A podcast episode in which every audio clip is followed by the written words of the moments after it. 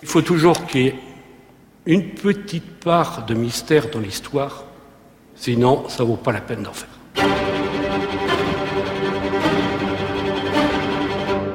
Berry au bac, français, allemand, une expérience partagée.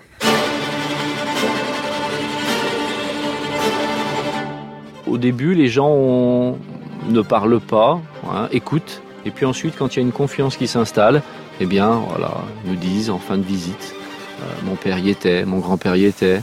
Je me souviens le, grand-père d'un copain quand il regardait ses mains, il disait qu'est-ce qu'ils nous ont fait faire? J'avais un monsieur aussi de plus de 80 ans, son père était nettoyeur de tranchées. Et il y a trois ans, il s'est intéressé finalement à l'histoire de, son père. Il savait pas ce que c'était nettoyeur de tranchées. Quand on lui a dit que c'était euh, bah, les groupes qui étaient chargés, après les vagues d'assaut, de faire des prisonniers ou de ne pas en faire, euh, après les familles commencent à comprendre pourquoi les silences. Quand les Allemands se replièrent après la bataille de la Marne, ils se réservèrent de l'Aisne à la Meuse des positions privilégiées sur les hauteurs. Ainsi, au sud du département de l'Aisne, à Berry-au-Bac, vont-ils tenir pendant toute la guerre la côte 108. La colline est à eux, les Français restent à distance à ses pieds. À la Noël 1914, l'écrivain Henri Bordeaux décrira la désolation qui règne dans la plaine en contrebas les civils évacués, le village en ruine, les activités commerciales de la rivière, l'Aisne, et des deux canaux interrompus. Là où passaient les produits de la sucrerie, de la cimenterie, de la carrière de craie, ne transitent plus que des transports militaires. Pendant quatre ans, la côte 108 et Berry-au-Bac vont connaître à peu près toutes les formes que revêtira le conflit. Guerre de tranchées, guerre de mines, aviation de bombardement, jusqu'au premier engagement organisé de chars français en avril 1917, quand la côte 108 servira de verrou oriental à l'offensive du chemin des dames. Au printemps suivant, 1918, ce seront les Allemands qui lanceront leur propre contre-offensive et ils finiront, dernier rebondissement, par occuper ce qui reste du village. Berry-au-Bac, 820 habitants en 1914, moins de 300 dix ans plus tard, ne retrouvera jamais l'activité qui était la sienne avant-guerre. Un morceau de son territoire deviendra une nécropole nationale, tandis que la côte 108, dans laquelle sont ensevelis beaucoup d'autres corps, deviendra zone rouge. En 2013, une association s'y constitue qui cherche un interlocuteur historien. Elle rencontre Fabien Théophilakis qui va montrer sur le terrain l'ardeur des jeunes lieutenants de 1914, sauf que le détachement qu'il va constituer sera composé d'étudiants français et d'étudiants allemands. Pendant trois ans, ils vont tenter de percer les silences du lieu côte à côte. La marche de l'histoire. Jean Lebrun sur France Inter. Lieutenant Théophilakis, bonjour. Bonjour Jean Lebrun. Enfin, je veux dire maître de conférence à, à Paris 1. Alors, vous constituez une équipe quand euh, l'association Correspondance Côte 108, Caroline Garner et euh, Jean-Marie Doguet, vient euh, chercher un interlocuteur et une équipe avec des Allemands, parce que vous êtes un historien de l'Allemagne aussi, et des Français. Exactement. On est à l'été 2013 et je vois ces deux jeunes gens euh, débarquer euh, de la guerre de l'Est. Ils me demandent, euh, bah, écoutez, voilà, nous on a un lieu la Côte 108, qui est euh, un grand lieu de la, Grande Guerre, mais un lieu inconnu dans la mémoire euh, nationale. Qu'est-ce qu'on peut faire ensemble? Je ne suis pas spécialiste de l'histoire de la Grande Guerre, mais je suis spécialiste des relations franco-allemandes. Et je me dis, écoutez, ce que je vous propose, c'est une double expérience. Une expérience historienne, prendre des jeunes gens, donc en l'occurrence quatre Français, trois Allemands, et leur proposer d'apprendre l'histoire sur le terrain. Et deuxièmement, une expérience sensible, c'est d'aller à la rencontre de ce lieu-là, de vivre, de voir la côte 108 et d'essayer d'en tirer une expérience sensorielle euh, intense.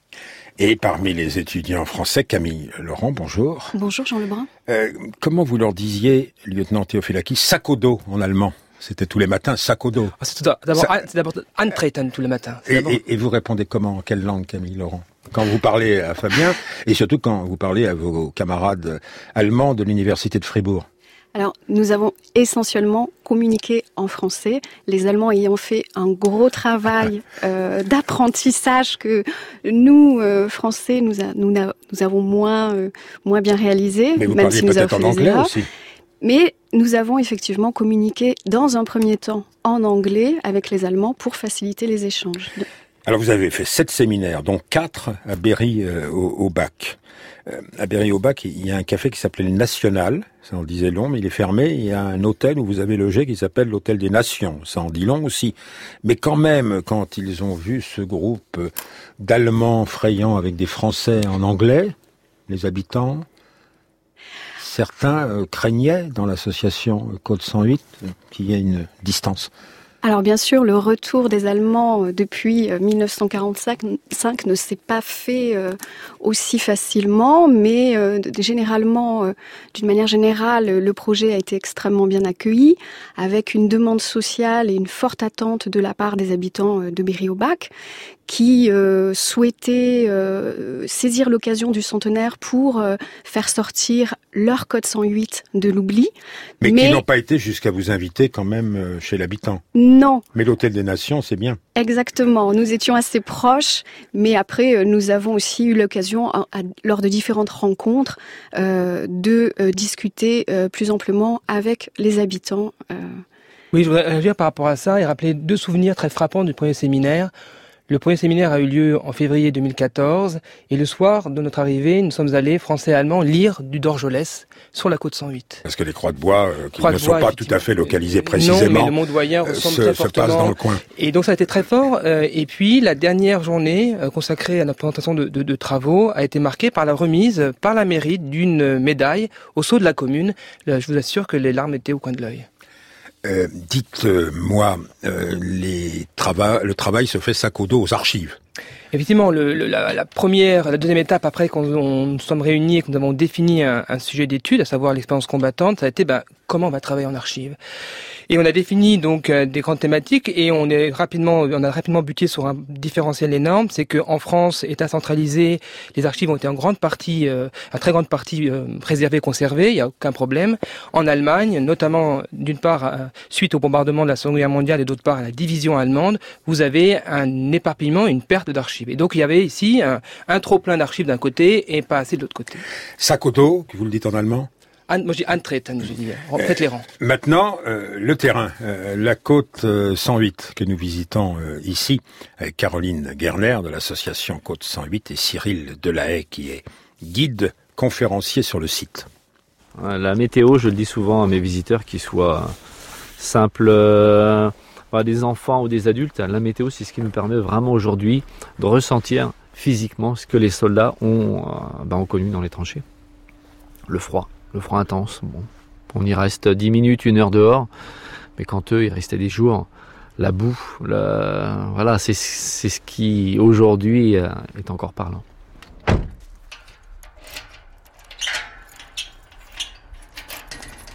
Vous nous avez bien prévenu, croquenot, temps de poilu, et même quand c'est pas le temps de poilu, il faut se prémunir de la boue.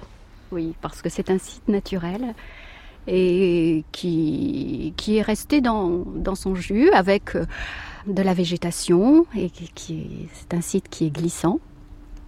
Donc il faut avoir de bonnes chaussures. Glissant parce que euh, y avait des exploitations de craie ici. Glissant par la végétation maintenant, mais nous sommes là effectivement sur un, un sol, euh, ce, ce n'est que de la craie. Le sol va-t-il être généreux en éclats on est toujours en zone rouge ici, donc même si la nature a repris ses droits, hein, vous avez des buissons, vous avez de la végétation, vous avez de l'herbe, euh, le sol il est toujours rempli de ces traces de la Première Guerre mondiale. C'est pour ça que le site est ouvert uniquement pour des visites guidées, puisque euh, bah, vous avez des munitions, vous avez euh, de la grenade, vous avez des obus. Dès qu'on creuse ici, le sol voilà, regorge encore de ces explosifs de la Première Guerre mondiale.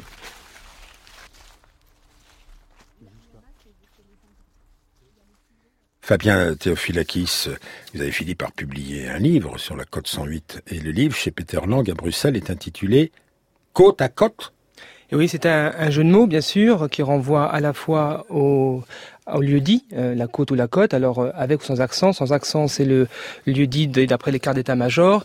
Dans le milieu local, on met un accent. Et c'était un jeu de mots aussi. L'idée, c'est qu'entre 1914 et 2014, on est passé du face-à-face des combattants français et allemands au côte à côte des étudiants qui travaillent français et allemand sur le même sujet. Alors on peut repréciser quand même les conditions géographiques. Les Allemands sont sur la hauteur. On a dégagé il y a peu de temps un blocos à son sommet qu'ils avaient construit. Et au pied sont les tranchées allemandes et françaises. Et comment dire, euh, quand on tient le haut de la tranchée, l'ennemi peut creuser au-dessous. On est sur un site qui avait déjà été exploité pour la chaux avant-guerre. Donc il y avait déjà euh, des tunnels à l'intérieur. Et il y a un tunnel que les Français et les Allemands occupent d'un côté comme de l'autre. Donc évidemment, ils vont le boucher, mais avec un système d'écoute. Ah, on a un témoignage d'un soldat français qui dit il suffisait de s'allonger et entre les sacs de sable, on apercevait à 10 mètres celui qui était en face. Mais parfois, c'était, fallait faire attention à ne pas avoir la bouche d'un revolver ou d'un canon. Donc, il y a des rencontres fortuites, mais il y aura aussi des rencontres forcées et provoquées, c'est-à-dire les camouflets. C'est-à-dire que dès qu'on repérait celui qui était en train de creuser, le but c'était de l'anéantir par une munition. Donc euh, cette butte, elle est remplie de, bah, elle est remplie d'hommes qui sont toujours enterrés. Ah, c'est ça aussi. Laissez-vous écouter. On dit, c'est la conclusion qu'ont tiré les étudiants de Fabien Théophilakis, que c'est une guerre qui aguerrit l'oreille. C'est une guerre auditive. Vous dites à l'écoute. J'entends plus rien. Ah, qu'est-ce que je disais? On veut jamais me croire. Mais c'est pas le moment, toi. Ceux qui étaient là avant nous avaient entendu aussi. On était à l'écoute de l'autre qui creusait des galeries. Tout à fait. Ça y est, ça continue. Tout à fait. Et euh, vous avez donc des soldats français qui sont sur une tranchée, ils entendent l'ennemi qui creuse. Il n'y a pas de doute. Ils sont encore loin. Tant qu'ils creusent, tout va bien. C'est que le travail de sape, le travail de mine n'est pas terminé. Mais quand l'ennemi arrête de creuser, on sait que la mine commence à être remplie de dizaines, de, centaines de kilos d'explosifs. Et là, c'est le compte à rebours. On ne sait pas quand elle va sauter. Donc on écoute. Et les soldats, après, dans les tranchées, avaient ce sixième sens, euh, quand c'était des vieux briscards, quand ils avaient déjà des mois d'expérience, les obus, quand ils arrivaient sur eux, donc ils vont être obligés de développer un sixième sens. Hein, c'est l'envie de survivre. Si c'est profond, ça vient de loin. Mais si c'est pas profond, ils sont en dessous.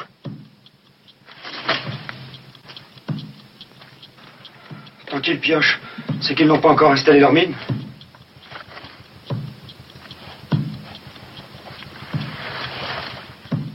Mais, mais foutons le camp, mon Dieu, qu'est-ce qu'on attend Foutons le camp, qu'est-ce qu'on attend? C'est une question euh, que pose un héros de Paul Vialard. Paul Vialard a aussi très bien parlé dans Histoire d'homme, une fiction ici inspirée de ce texte, de la guerre de mine, comme euh, Roland d'Orgelès, Les croix de bois, vivants et morts, nous formons le même peuple de croix de bois, le même peuple, l'expérience partagée. Les, étudiants, alors là on est en surface, on est euh, le long du canal. Un jour on voit un document photographique, une maison d'éclusier qui est indiquée comme étant une maison franco-allemande. Alors là ça gamberge sec. Exactement, là, c'est en deux épisodes. On voit d'abord euh, une photo et on voit cette maison-là qui apparaît détruite comme beaucoup de maisons et on trouve un deuxième exemplaire de la photo et là, au verso, on s'aperçoit que le photographe a indiqué une maison commune tenue par les Français et les Allemands. Serait-il possible qu'au cœur de la guerre, au bord de la guerre des mines, dans une maison au, centre du front, il y ait des Allemands et des Français dans la même maison? Alors, pour dire tout de suite, euh, on n'a pas trouvé la solution, mais ça a permis de questionner cette façon de, dont on parle de la brutalisation, de faire que dans l'enfer de la guerre, il y a des moments où des marges de manœuvre que se réservent les, les, les soldats, et cette coexistence, on ne sait pas pacifique ou pas, euh, aurait-elle existé? Et vous, vous avez trouvé, euh, dans un texte d'un nommé Léon Vercouter, Camille Vercoutre, Vercoutre pardon, euh, une histoire qui dément un peu les fantasmes contemporains de la fraternisation. Oui, alors il faut savoir qu'effectivement, dans les tranchées, euh, ici à l'échelle de Berry-au-Bac, l'autre, l'ennemi, l'adversaire, celui d'en face, n'est que n'est parfois qu'à quelques mètres. On l'entend, on le, on le sent, on le voit. Et euh, des échanges ont lieu. Et, euh, Et un effectivement, jour, vous- et un jour, Léon Vercoutre raconte, dans son carnet de guerre, effectivement, là, euh, une tentative de fraternisation euh, entamée par euh, des soldats français envers un soldat euh, allemand. Ils cherchent en fait à l'attirer dans leur ligne, l'appâtant avec un morceau de pain, euh, parlant de leurs enfants. Et euh, l'Allemand finit par céder, tente une approche et aussitôt tué par euh, les soldats français. Après, il faut le comprendre dans un ensemble plus vaste et euh, dans une haine exacerbée aussi de l'autre et dans un conflit qui s'enlise. Je précise, m'avez-vous écrit, Fabien Théophilakis, que la musique que je choisis à cet instant de l'émission, je ne l'écoute pas tous les matins. Dans la forêt verte, les grives chantent. Qu'est-ce que c'est? Exactement, c'est un, chant militaire euh, qui a été euh, composé euh, avant-guerre et qui va être largement diffusé. et c'est un chant de marche à partir de, de paroles écrites par des soldats.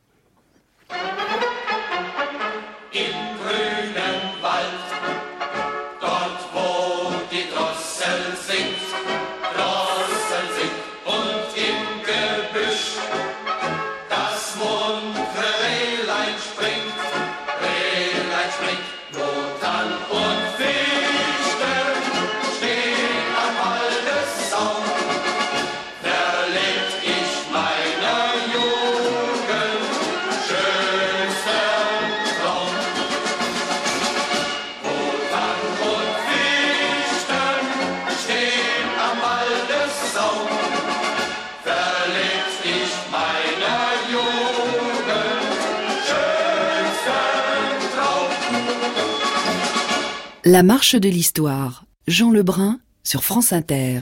Nous sommes dans l'Aisne à Berry-au-Bac, une expérience partagée entre étudiants français et allemands, ici représentés par Camille Laurent et sous la houlette de Fabien Théophilakis. Cet endroit va connaître, année après année, toutes les formes de la guerre moderne et industrielle. Alors, l'aviation, Camille Laurent, elle va servir à la reconnaissance, mais enfin, les déblaiements euh, de la craie des tranchées ne sont pas tellement visibles de haut et ne permettent pas de distinguer des déblaiements la tranchée. Euh, L'aviation de bombardement, en revanche, va jouer euh, un rôle et vous avez repéré le, nez pointé des fantassins, pas seulement parce qu'ils ont peur de l'avion allemand, mais qui voudraient bien devenir navigateurs sur les observateurs sur les avions français. Oui, en effet, la guerre très vite, dès les premiers mois, euh, renvoie euh, à, une, à l'image d'une guerre, d'une sale guerre. Et euh, l'aviation qui évolue tout au long de la guerre, d'abord de, de, depuis des, des missions d'observation jusqu'à la chasse, avec la mise en avant de personnages héroïques comme euh, par les as de l'aviation euh, à la fin de la guerre. Comme Guilmer qui a combattu au-dessus de Guilmer, comme Richthofen ou euh, un as qui a combattu au-dessus de Berry-au-Bac, un as allemand Gunther Mann. Nous avons euh, une démultiplication des missions avec la perspective d'un combat qui semble plus héroïque, avec des traditions héritées notamment de la cavalerie, et euh, beaucoup euh, de fantassins, mais pas seulement, d'artilleurs aussi et autres, ambitionnent de rejoindre l'aviation. Avant tout, il s'agit aussi de sortir des tranchées, mais aussi de reprendre un combat qui leur semble plus propre. Heureusement, on leur barre la route, comme on l'a barré à Ravel, on en parlait euh, hier, il faisait valoir ses 48 kilos pour monter dans un avion, euh, mais euh, on lui a expliqué que ce n'était pas possible. Les cavaliers, dont l'arme est un peu euh, dévalorisée, vont aussi participer à l'organisation des chars et c'est à Berry-au-Bac que sont engagés pour la première fois plusieurs dizaines de chars dans une unité qui doit appuyer sur le verrou oriental du chemin des dames, l'offensive de Nivelles. Disons que si euh, Berry-au-Bac et si la côte 108 tombe, Reims pourra être contourné par le côté gauche. Hein, donc ici, ça, ça a une importance. Et le général Nivelle était confiant entre Soissons et Reims, 40 km de front d'attaquer par l'armée française, qui doit percer et qui doit gagner la guerre ici. Donc on espère évidemment cette victoire, cette guerre de mouvement, 1 200 000 hommes de mobilisés, 500 000 chevaux, 5 000 canons, 6 millions d'obus, 128 chars, hein, juste euh, à côté de nous, qui vont attaquer. Mais malheureusement, l'armée allemande, bien campée sur ses positions bétonnées, bloquera cette offensive du 16 avril 1917 la part des chars dans cette offensive du 16 avril, euh, on ne peut pas euh, utiliser les chars euh, au chemin des dames à cause de la pente. Tout à fait. L'armée française a une avance en matière de technique des chars et c'est toujours à Berry-au-Bac que s'expérimente la première attaque groupée de chars français. Tout à fait, c'est la première attaque. Hein, on a char Schneider, 13 tonnes, 6 hommes d'équipage, canon de 75, deux mitrailleuses, deux groupements, Chaubès et Bossu. Mais ils sont mal engagés. Hein, c'est-à-dire qu'on leur a ajouté des réservoirs supplémentaires parce qu'ils ont une distance supplémentaire à leur autonomie. Le terrain est plat sur Berry-au-Bac, c'est là où on va pouvoir les utiliser, mais il faut pas oublier que les Allemands ont déjà connu les chars dans la Somme, 15 septembre 16. Ce sont les Britanniques qui en utilisent une trentaine, des Mark 1. Donc très vite, les Allemands se rendent compte que ces mastodontes d'acier sont impressionnants au début, mais sont facilement stoppables. Ce sont des machines lourdes. Dès qu'ils tombent dans un trou, dès qu'on leur tire dessus au canon, on les stoppe. Alors je sais pas combien de chars étaient vraiment engagés, mais enfin, euh, une fois euh, le commandant Bossu mort euh, et l'échec avéré de l'opération, il en restait neuf. Oui, c'est-à-dire qu'ils partirent en 132, ils arrivaient à 9, effectivement. Euh, ce qui est important à comprendre, euh, c'est que cette date qui a été un échec militaire à court terme va avoir un, un impact considérable. D'une part, ce côté allemand, ça va renforcer l'idée dans l'état-major que le blindé n'est pas une arme fiable. Et donc là, la comparaison a très bien montré qu'on avait deux réactions par rapport à cette nouvelle arme. Côté allemand, on va au contraire développer en réaction à ce nouvel armement qui semble un peu, un peu encore amélioré, les euh, troupes de, de, choc, les euh, Stoßtruppen ou les Sturmbataillons donc des unités très extrêmement mobiles qui permettent de faire une brèche dans le front et d'avancer. En revanche, euh, côté français, euh, vous avez en, 1922 un monument des chars qui était inauguré à Berry-au-Bac, et si vous allez à Oromanche, vous avez euh, un très beau Sherman M4 qui a participé à la libération de Paris, et c'est le nom de ce char s'appelle Berry-au-Bac. Et un médaillon du commandant Bossu qui ressemble étrangement, mais vraiment étrangement, à un dessin de Tardy sur le monument que vous citez. Pendant toutes ces années, pendant tous ces changements d'opération, Berry-au-Bac est français, mais derrière la côte 108, c'est allemand. Alors vous êtes beaucoup intéressé aux conditions de l'occupation allemande. L'occupation allemande concernait plus de la moitié du département de l'Aisne, Camille Laurent. Oui, tout à fait. La guerre a coupé le département euh, littéralement en deux et une grande partie donc euh, de ses habitants se sont retrouvés prisonniers derrière les lignes allemandes. Alors ça se traduit euh, immédiatement en septembre 1914 par par exemple la réquisition d'habitants pour aller chercher les morts de la côte 108, mais plus largement à l'échelle du département occupé, ça se traduit par une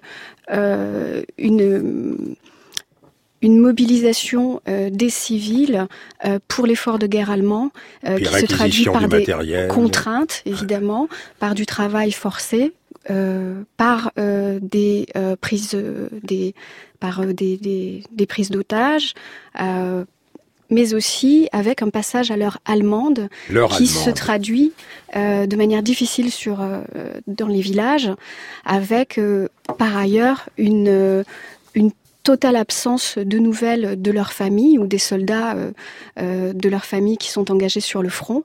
Et ils restent ainsi coupés euh, de la France pendant toute la durée de la guerre.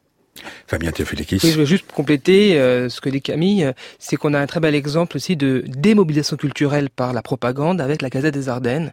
Les Allemands se trouvent... Il est imprimé à Charleville-Mézières. Charleville-Mézières, et puis à la fin à Francfort avec l'avancée la, des français. troupes en, en, en, français pour l'occupation civile. Et là, vous avez le cas particulier d'une politique improvisée de fake news. Hein, c'est les premières fake news de l'histoire euh, de la Grande Guerre, qui est, enfin, par rapport à ça, qui est de démobiliser les populations civiles. L'heure allemande sonne-t-elle au printemps 1918 Le 27 mai a été dramatique, puisque les Français avaient fini par reprendre ce fameux chemin des lames. Euh, on est au 2 novembre 1917, on avait donc fait reculer les, Allemands. Et puis euh, le 27 mai 1918, les Allemands lancent leur dernière force. Ils savent qu'en 18 c'est la victoire ou non. Donc on aura euh, plusieurs attaques. Et puis, enfin le, 27 mai pardon avant. Et donc là on a une offensive qui va tout submerger. Et les Britanniques qui tenaient ce secteur vont être balayés comme les divisions françaises qui tenaient le chemin des lames. Ce mois de mai 1918, ce serait le moment où a été creusé cet entonnoir Là, nous avons devant nous un, un cratère, un cratère euh, qui est le, le produit d'une seule explosion qui a nécessité 60 tonnes d'explosifs.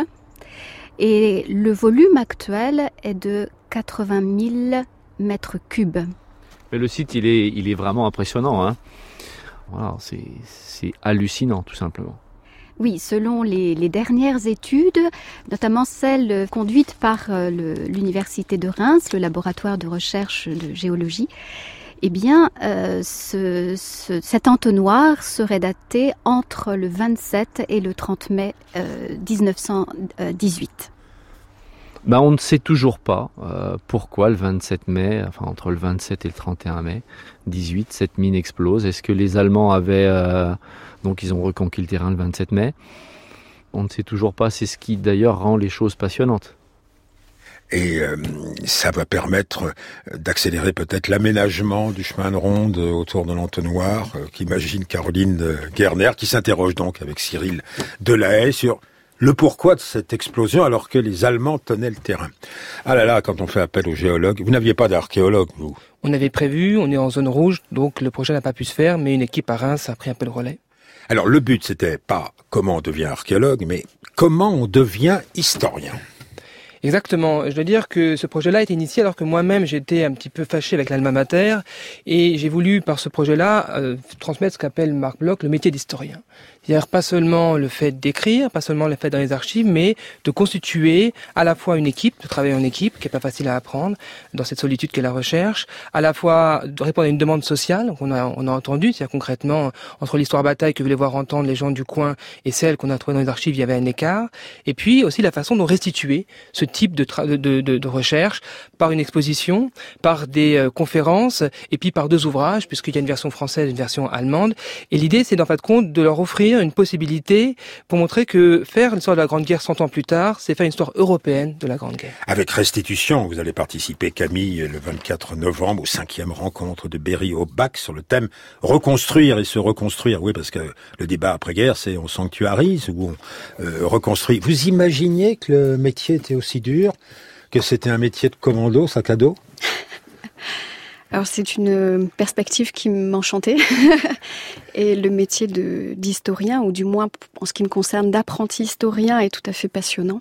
Vous n'avez pas eu des moments de cafard, euh, pas comme le bossu de le, poilu dans les tranchées, mais euh, quand vous étiez là dans les archives et que ça n'avançait pas, que vous vous en lisiez Non, parce que côté français, nous avons eu l'avantage de bénéficier d'une masse colossale d'archives et euh, avec l'entêtement du chercheur, nous avons pu trouver quelques pépites qui nous euh, qui faisaient oublier euh, toutes ces heures euh, euh, dans les archives. Et c'était une une excellente opportunité en termes d'apprentissage, de travail en archives et euh, de construction d'un récit et, vos camarades allemands euh, qui ne se sont pas rendus disponibles pour nous répondre même au téléphone parce qu'il faut prévoir très longtemps les choses à, à l'avance avec les Allemands. Quelle différence avez-vous noté entre eux et vous? c'est une question euh, euh, difficile. Euh, nous avons eu tous des rapports assez différents. Et effectivement, la distance ne simplifie, ne simplifie pas le travail, mais nous avons trouvé différentes mesures pour atténuer ce problème, notamment par des réunions Skype ou des messageries qui fonctionnent aujourd'hui très bien, heureusement. Demain, la dernière étape, ce sera l'Alsace pour notre chemin de mémoire avec Liselotte Ham et Jean-Marie Humel, que je retrouverai pour ma part en public in vivo, si les auditeurs de France Inter peuvent s'y rendre, à Saint-Coulon. Vous savez où c'est ça, Saint-Coulon, euh, Fabien Tefilakis, près de chez vous, près de Cancale, en Ille-et-Vilaine.